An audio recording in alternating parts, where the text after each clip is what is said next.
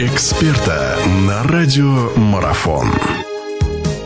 Друзья, всех приветствую. Наш эфир продолжается. Мы говорить сейчас будем о биатлоне. И очень приятно, что на связь к нам выходит наш прославленный биатлонист, двукратный олимпийский чемпион Сергей Чепиков, которого я рад приветствовать. Сергей, доброго времени суток, добрый день, добрый вечер. Я знаю, вы в дороге, уж не знаю, какое у вас там время дня сейчас. Добрый день, 14.04 в Екатеринбурге. А, вот так вот, да. Сергей, ну что, э, первый вопрос, который хочется задать. 28-го в Гельзенкирхене состоится вот эта самая рождественская э, или новогодняя уже гонка, как ее называют, одно из самых интересных да. событий. Эта гонка будет, так скажем, прощальной, что ли, для Максима Чудова. Максим Чудов покидает биатлон. Эм, я знаю, что вы, насколько я знаю, хорошо достаточно знакомы. И как думаете, правильный ли это шаг, и пора ли уже действительно было Чудову уходить, и вообще что о нем расскажете нам? Здесь решение принимает сам спортсмен.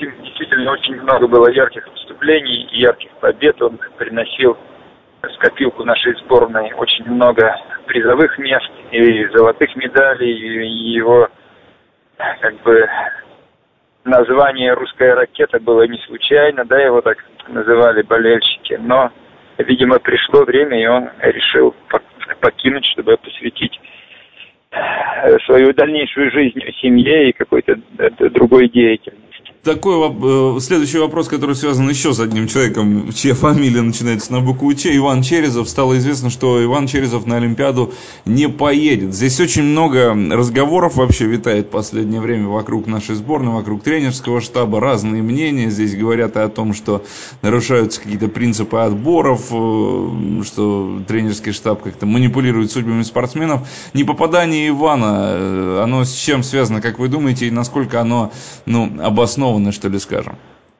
Ну, я вот лично очень переживаю за Ивана, я как бы мы с ним и, и работали вместе, и готовились вместе, но этот год он без, без моей такой консультационной поддержки э, готовился, но ему были предоставлены все возможности, чтобы как бы, проявить да, э, себя, что-то получилось что-то нет, но, ну, конечно, обидно, но э, тут тренерский штаб, он принимает, мне кажется, трезвые решения. Тут у Ивана были шансы и на Кубке мира, и на Ижевской винтовке проявить себя. Но, конечно, и не получилось. И у меня были вот такие моменты, э, когда я тоже вот так перед чемпионатом мира это почувствовал, что не могу это выступать на на высоком уровне, и тут уже нужно достойно уйти или, или продолжать дальше уже на следующий год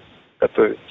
В общем и целом, сборная, как вы думаете, это ощутимая потеря для вообще для российского биатлона, для нашей сборной, или все-таки у нас достаточно высокого уровня спортсмены? Потому что Черезов это действительно боец, который в самый решающий момент всегда мог э, на свои плечи все взвалить. Мы, не, не дай бог, это не скажется как-то, так скажем, не позитивно на нашей команде российской.